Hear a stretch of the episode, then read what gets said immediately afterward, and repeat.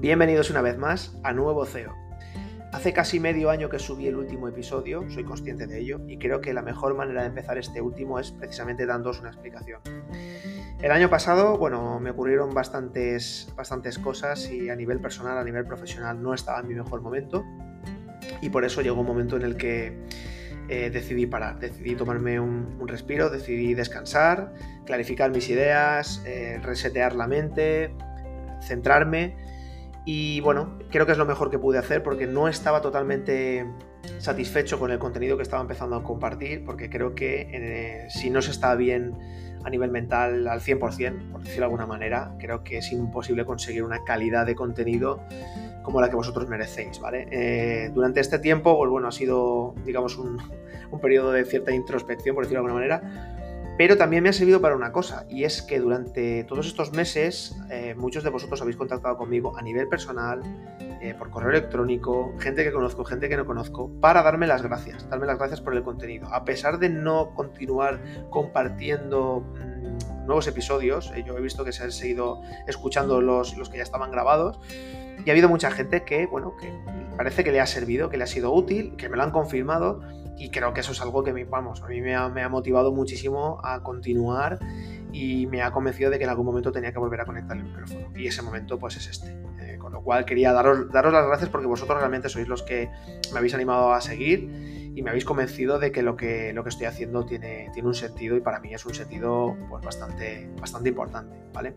También quiero dejar claro, hubo, estadísticamente también tiene que ver de todo en la viña del Señor, pues también hubo gente que, bueno, pues que, que decía que esto era el antesala a un curso de pago. Creo que ya lo he dejado claro, pero no está de más que lo vuelva a decir no tengo ningún tipo de interés económico, no tengo ninguna necesidad a nivel de tener que cobrar ningún curso. Y bueno, simplemente eso va a seguir así. Eh, mi principal pago es ese tipo de mensajes que vosotros compartís conmigo en los que veo que realmente esto tiene un sentido y, y os ayuda, ¿vale?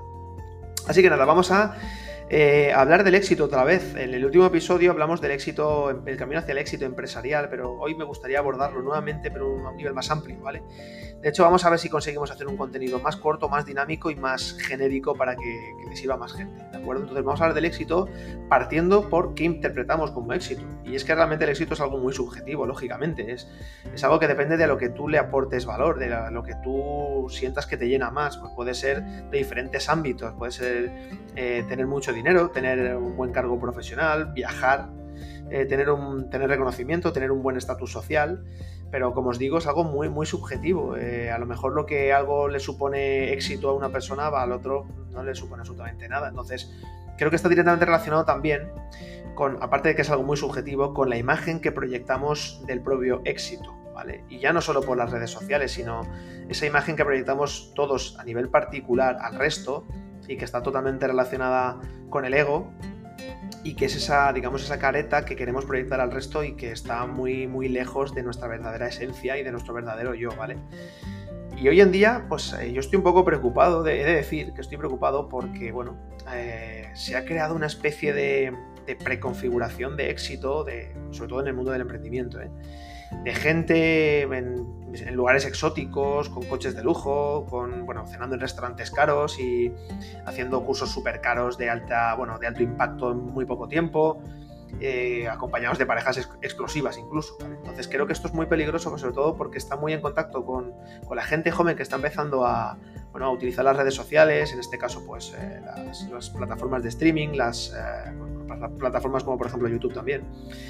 Y, creo que es algo que necesitamos clarificar muy bien. Eh, yo no digo que sea imposible montar una startup, eh, tener éxito, irte a Dubai, comprarte una Lamborghini. Yo solo digo que estadísticamente es muy complicado. Lo que sí que es prácticamente imposible es eh, asegurar un, bueno, pues un, un, bienestar físico y mental a largo plazo simplemente consiguiendo esto. Es decir, eh, yo dudo mucho que una persona que tenga un Lamborghini, que se vaya a Dubai y que viaje bueno, por todo el mundo y que, que lo haga de manera sostenida, pues bueno, quizá a lo mejor para algunos es, es, eh, es, completar un éxito perfecto, pero para otros quizá a lo mejor pues, puedan sentirse muy vacíos. Yo, bueno, personalmente conozco mucha gente que tiene cargos muy importantes, que tiene sueldos eh, muy importantes y que viaja por todo el mundo y estoy convencido de que en su vida pues, se sienten desgraciados porque no tienen libertad, porque no hacen lo que realmente les gusta, porque quizás su pareja a lo mejor no es la pareja que les entiende exactamente y porque bueno, no hacen otras cosas por miedo al que dirán o, simplemente por miedo. Entonces creo que esta, esta proyección del, de éxito al exterior es algo que, nos, nos agrega, digamos, una mochila muy pesada que evita que despleguemos nuestra verdadera, nuestro verdadero potencial, que es algo que queda muy de, también de curso de motivación, pero es que, es que es una realidad, ¿vale? A mí me gustaría contar brevemente dos experiencias personales que están muy relacionadas con el éxito, ¿vale? Y las dos son de la misma, digamos, de la misma etapa de, bueno, cuando yo eh, desempeñaba mi trabajo en mi, anterior empresa en la que estuve hasta, hasta diciembre del año anterior, ¿vale? Trabajando como, precisamente como CEO durante 10 años, ¿vale? La primera es un, bueno, es, más a, nivel particular, a nivel personal, y es que, bueno, yo vivía en, bueno, yo siempre he sido de Valencia, pero me desplacé por trabajo a vivir a, bueno, a un pueblo que está a unos 45 minutos de la provincia de Teruel, está en la comarca Cuda Jabalambre, es un pueblo que se llama Rubielos de Mora, ¿vale? Eh, si tenéis dudas, es el pueblo más bonito que existe en el mundo. O sea, es espectacular. pueblo precioso, medieval, en el que se come súper bien.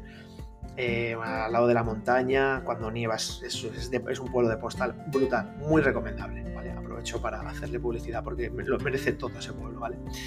Em, bueno, pues en este caso, eh, la marca de, de Ferrero Rocher eh, celebra una, creo que muchos lo conoceréis, celebra una, digamos, un concurso en el que, bueno, al final de año eh, selecciona una serie de pueblos y el pueblo que gana, el más votado, porque por ser el más bonito, el más bueno y bello, por lo que creo que, se, que era el nombre o el título del concurso, pues es el que gana una iluminación navideña que además pues, sincronizan con una conexión en prime time con, con, la, con la televisión con la que, digamos, colaboran y en este caso, bueno, en el año, no, es que no recuerdo si fue 2015 o 2016 ahora mismo, bueno, da igual, fuimos seleccionados eh, Rubielos de Mora, pues junto con otros pueblos súper bonitos, de, pues, uno de Galicia, el otro no, recuerdo dónde estaban exactamente, pero éramos pues, competidores para ganar ese, bueno, pues ese, ese galardón.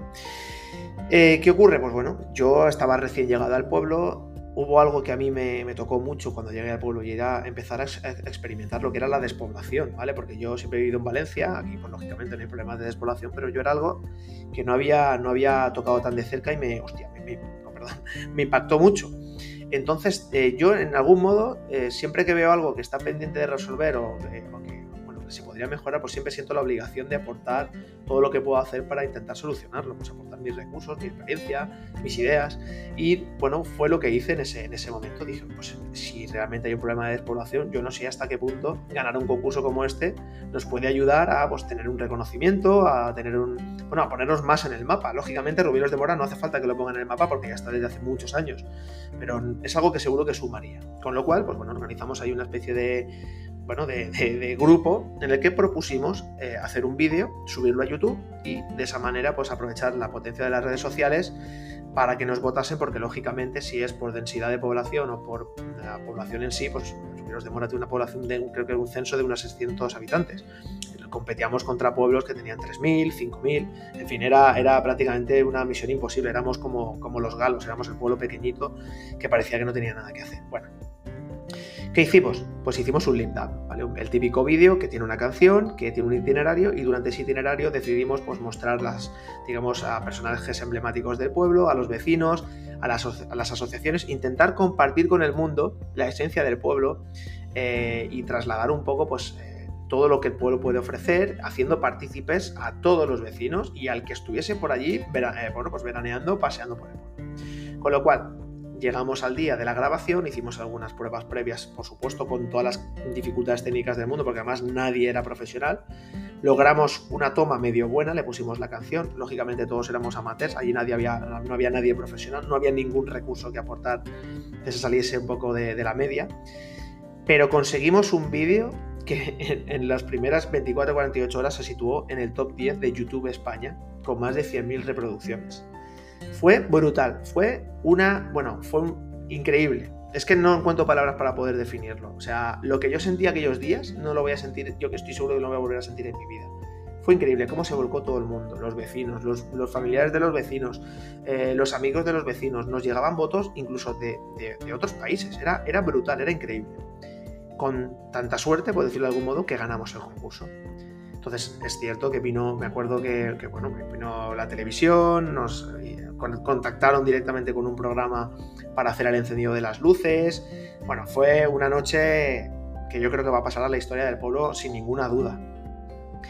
Aquello fue éxito, aquello fue un éxito, desde luego, fue maravilloso y creo que consiguió hacer piña, el pueblo estaba, eh, bueno, en plena efervescencia, creo que la hermandad de, aquellos días eh, fue increíble, pero, eh, bueno, como suele pasar, pasamos de un extremo al otro muy rápidamente, luego la gestión posterior de todo lo que ocurrió allí se hizo de una manera muy deficiente, muy mejorable, y pasó lo peor que puede pasar, que es que se politizó. Entonces, bueno, pues eh, los que éramos los héroes del grupo eh, pasamos de ser héroes a villanos y parecía que habíamos ido allí a conquistar el pueblo, los extranjeros de fuera de, la zona, pues eh, con fines No sé, los argumentos que se dieron, pero bueno, es algo que al final influyó en que varios participantes de aquel grupo, pues al final incluso nos fuésemos del pueblo. No solo por esto, lógicamente, al final todo suma, pero bueno, en un pueblo pequeño, pues la, si la convivencia se deteriora es muy difícil hacer una vida normal, más cuando tienes hijos, como, como era mi caso. Entonces, bueno, eh, yo tenía un cargo de mucha responsabilidad en una de las empresas que más eh, empleo generaba allí, más aparte se sumó todo esto, fue, fue un poco complicado al final. Bueno, pues tomamos la decisión de volver. Eh, ¿qué, quiero decir con esto? Que cuando se gestiona el éxito de esta manera, bueno, pues eh, lógicamente se pierde mucho más de lo, que, de lo que se consigue. Y es que España es un país de tiro al plato, un país en el que precisamente el plato cuando, cuando se dispara es cuando está la zona, eh, o sea, digamos en la, parte más alta del vuelo. Y eso es lo que pasa muchas veces con, las personas de éxito, que, cuando consigues el éxito, cuando más sobresales, por decirlo de algún modo, es cuando te empiezan a disparar. Y es algo muy, bueno, pues muy de, este país. Eh, es, algo que yo no sé si es por la envidia, si es porque no se gestiona como Dios manda, pero eso lo que implica es a, pues quizá a lo mejor tener un perfil un poquito más bajo en determinadas situaciones, o por lo menos tomarse de una manera más tranquila. Yo si pudiera volver atrás, creo que me lo tomaría con mucha más calma y lo intentaría gestionar de otra manera, eh, haciendo autocrítica, eh, desde luego. Mi, segundo, bueno, mi segunda experiencia que me gustaría compartir con vosotros fue en el año 2021 fui seleccionado como finalista al mejor directivo de Teruel, ¿vale? Bueno, pues me invitaron a Zaragoza, eh, bueno, hicieron una, la verdad que una gala muy, muy bonita, muy emotiva. Además era, eh, digamos, eh, por decirlo de alguna manera, la zona, la zona post-pandemia, ¿vale? La época post-pandemia, aún íbamos con mascarillas, pero bueno, ya empezábamos a ver un poco la luz. Y después de unos años de tantas decisiones, de situaciones tan duras, de tanta incertidumbre, pues bueno, que te, ya simplemente que te nominasen, pues, pues era todo, todo un éxito, porque era pues como reconocimiento a un trabajo muy complicado y, muy duro, ¿vale? Bueno, pues la cuestión es que gané, ¿vale? Gané, me dieron el premio Mejor Directivo de Teruel. Me acuerdo que, que subí a recoger ese premio, me temblaba la voz. Me, acuerdo que me, me acompañaron tres o cuatro compañeros de trabajo y mi mujer también. Y, sé, que, sé que, bueno, cuando fui a dar el pequeño discurso de unos minutos, eh, bajé y yo no sabía ni lo que había dicho. Me dijo mi mujer, qué bien has, hablado. Digo, pues yo no sé ni lo que he dicho, de los nunca había estado tan nervioso, jamás. ¿Vale? Pero, pero tengo que decir una cosa, y es que en ese momento me, ocurrió un poco como, como con lo de Ferrero Rocher, es decir, que, en, el, en, el, núcleo de, del, del, del, momento, pues sí que es cierto, no sé, experimentas una cierta euforia, pero luego hay algo que, que tú, o sea, unas sensaciones que es complicado de, explicar. Tuve una sensación de mucho vacío los, días posteriores, ¿vale? Muchísimo vacío. Y es cierto que recibí un montón de mensajes, recibí un montón de, bueno, pues de, pues reconocimientos, de felicitaciones, pero sentí mucho, muchísimo vacío y es algo que me chocó, no se me olvidar nunca. Y, y no sé por qué fue, creo que, bueno, probablemente porque no tenía una vida muy balanceada por aquel entonces y quizá pues todo ese éxito profesional pues al final tenía un coste personal muy importante a nivel de horas que le tenía que quitar a mis hijos, a nivel de horas que le quitaba de visitas a mis padres, de, tiempo, de calidad realmente de estar con ellos y no estar pensando en el trabajo. Creo que había un desequilibrio muy importante que, me, que no me hizo disfrutar aquel momento y eso es algo que a mí tampoco se me va a olvidar, ¿vale? Quiero decir, los premios están muy bien porque te hinchan el ego, porque te, te bueno, pues te te recuerdan que eres muy bueno y tal, pero luego, luego tienen un coste. Y luego muchas veces yo creo que te, traen al, al mundo real y, te dan un guantazo de realidad y te dicen, no, no, me, esto está muy bien porque profesionalmente lo estás dejando todo, pero, pero ¿qué pasa con el resto?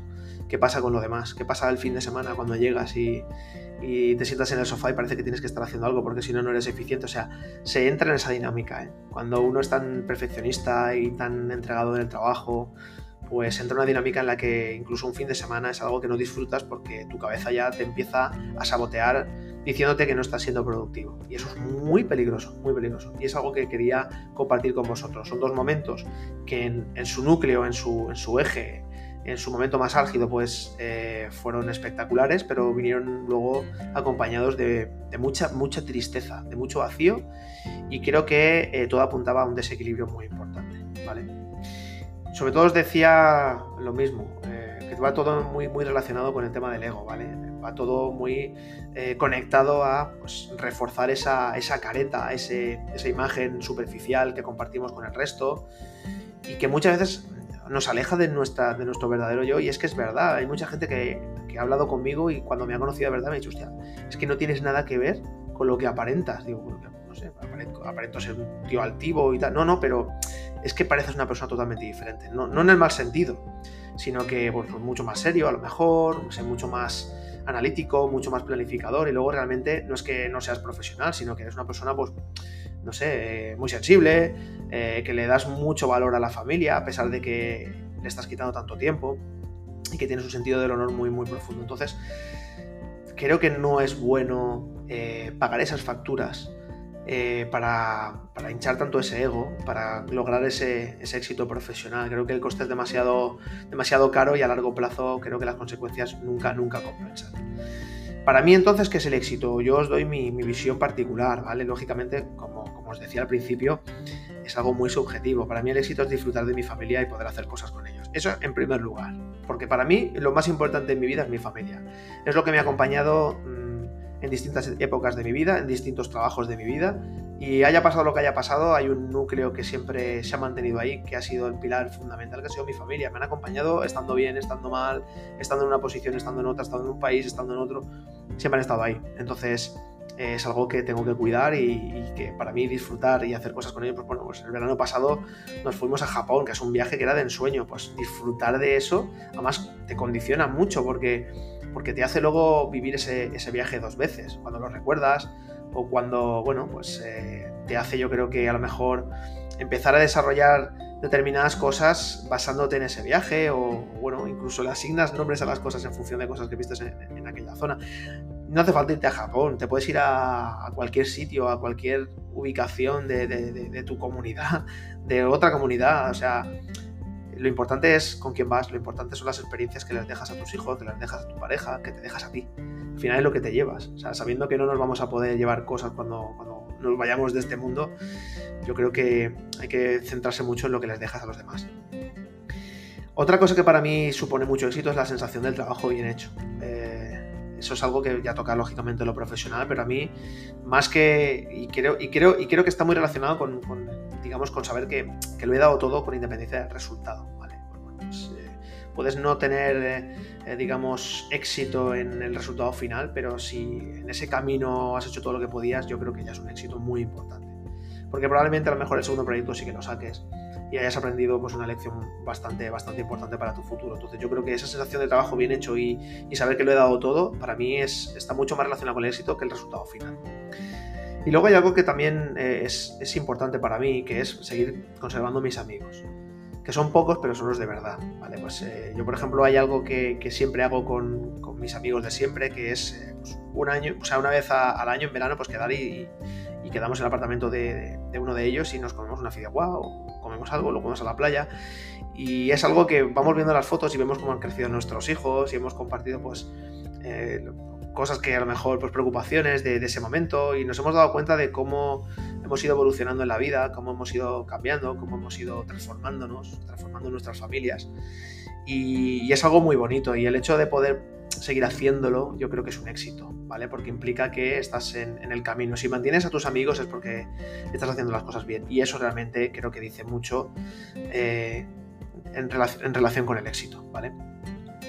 Y creo que como consecuencia o como conclusión final, creo que o como tip, creo que esa gestión del éxito y del fracaso eh, es imprescindible para, para, ese equilibrio, para el equilibrio que os estoy diciendo. Y, le pongo mucho énfasis a esto porque es donde yo siempre he fallado y, mi lucha principal no es algo que haya superado, quiero decir, es algo que tengo que, seguir trabajando y, trabajar en, no desbalancear eh, pues mi vida profesional, mi vida personal, mis proyectos particulares. Eh, es algo que no puedo, yo no puedo volver a dejarme el 150% en mi, en mi vida profesional y abandonar eh, pues cosas que me preocupan, mi familia, mis padres, mis hijos, mi mujer, mis amigos, algo que he hecho, he hecho y luego pues las consecuencias, o sea, nadie me ha echado nada en cara, pero dentro de ti no hace falta que nadie te lo diga, te lo dices tú, que eres al final el peor juez que puedes tener, sobre todo cuando eres una persona tan crítica y perfeccionista, como en este caso como soy yo, ¿vale? Eh, pero creo que en esta gestión del éxito y del fracaso eh, está muy manido el hecho de decir que el fracaso es mejor mejor maestro, que es verdad, es una, es una obviedad, es una realidad. El éxito puedes aprender a gestionarlo mejor, pero te enseña menos que el fracaso. Pero creo que lo mejor es darte tiempo y gestionarlo desde la tranquilidad y desde la espera, ¿vale? Eh, yo, por ejemplo, vi, un vídeo que me, encantó, que salían varios eh, actores, lo vi por internet, no, recuerdo en qué plataforma, pero salían varios actores y en este caso, no sé si era Tom Hanks o, Robert De Niro, decía que había pasado por, lógicamente, por todas las situaciones en su vida, a nivel de, éxito, a nivel de fracaso, a nivel profesional, a nivel personal. Y decía, cuando, cuando estés en, digamos, eh, en lo más alto, cuando todo el mundo te esté felicitando, tómatelo con calma. Tranquilízate porque no es para siempre.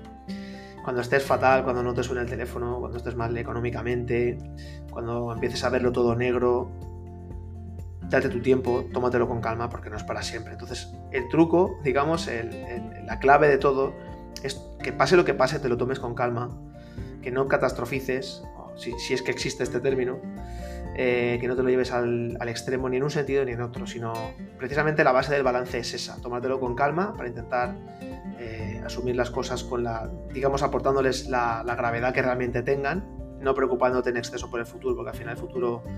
Eh, bueno, pues no está bajo el control de nadie, es algo que también hay que tener muy, muy claro. Y que también es algo que presiona mucho de cara a, esa, digamos, a esa imagen de éxito.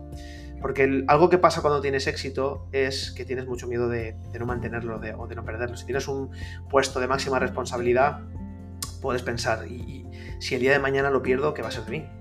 Si no tengo este puesto, si no vuelvo, si no vuelvo a tener este, este puesto en otra empresa, ¿qué va a ser de mí? Si no consigo este premio el próximo año y no lo mantengo, ¿qué va a ser de mí? Es como cuando un restaurante tiene esa presión de perder una estrella Michelin. Eh, la clave está en tener calma, en no preocuparte por el futuro, no está bajo nuestra mano y lo que tenga que venir, pues habrá un porcentaje muy bajo que sí que podamos tener autonomía pero hay un gran porcentaje en el que no. Y eso es muy importante interiorizarlo, recordarlo y saber que no pasa nada y sentirte cómodo. Muchas veces esa incomodidad es, es, imprescindible atravesarla y, dejar que, te impregne, porque hay que empezar a convivir con ella, porque estamos en un mundo totalmente disruptivo que cambia todos los días, que cambia las reglas del juego. ¿Quién, quién sabía que iba a venir una pandemia? ¿Quién sabía lo que iba a impactar una, una pandemia en nuestras familias, en, nuestros, en nuestras empresas, en, nuestros políticos, en todo, en, nuestros familiares? Nadie sabía que iba a venir una pandemia, nadie sabía qué teníamos que hacer en esa pandemia y sin embargo, bueno, pues se atravesó con más o menos dolor. Hay gente que ha tenido pérdidas muy importantes a nivel, pues a nivel familiar. Pero, pero bueno, todos los que hemos tenido la gran suerte de no perder a ningún familiar, pues eh, hemos seguido adelante. Hemos seguido adelante en la misma empresa o hemos cambiado de empresa y la vida sigue, el juego sigue. Lo importante es seguir jugando. Lo importante es seguir mirando hacia adelante con, una sonrisa, con tranquilidad, eh, sin llevarlo todo al extremo y sabiendo que hay que tener tranquilidad, calma y que nada es para siempre, ni el fracaso ni el éxito. Así que nada, lo vamos a dejar aquí, vamos a intentar eh, no alargar tanto, ¿vale? Eh, abrir un poquito el contenido a todo el mundo, como os decía. Y qué deciros, porque estoy muy, muy feliz de volver, estoy muy feliz de volver, estoy muy feliz de que lo que hago sirva y estaré muy feliz de seguir compartiendo, pues bueno, todo el contenido que, que os pueda ser de utilidad para vuestra vida profesional, para vuestra vida personal o para pasar el rato cuando vayáis en el coche y no sepáis qué hacer y digáis, voy a, escuchar a este hombre a ver qué me cuenta hoy. ¿De acuerdo? Así que mando un fuerte abrazo, cuidaros mucho y nos vemos en la siguiente. Hasta luego.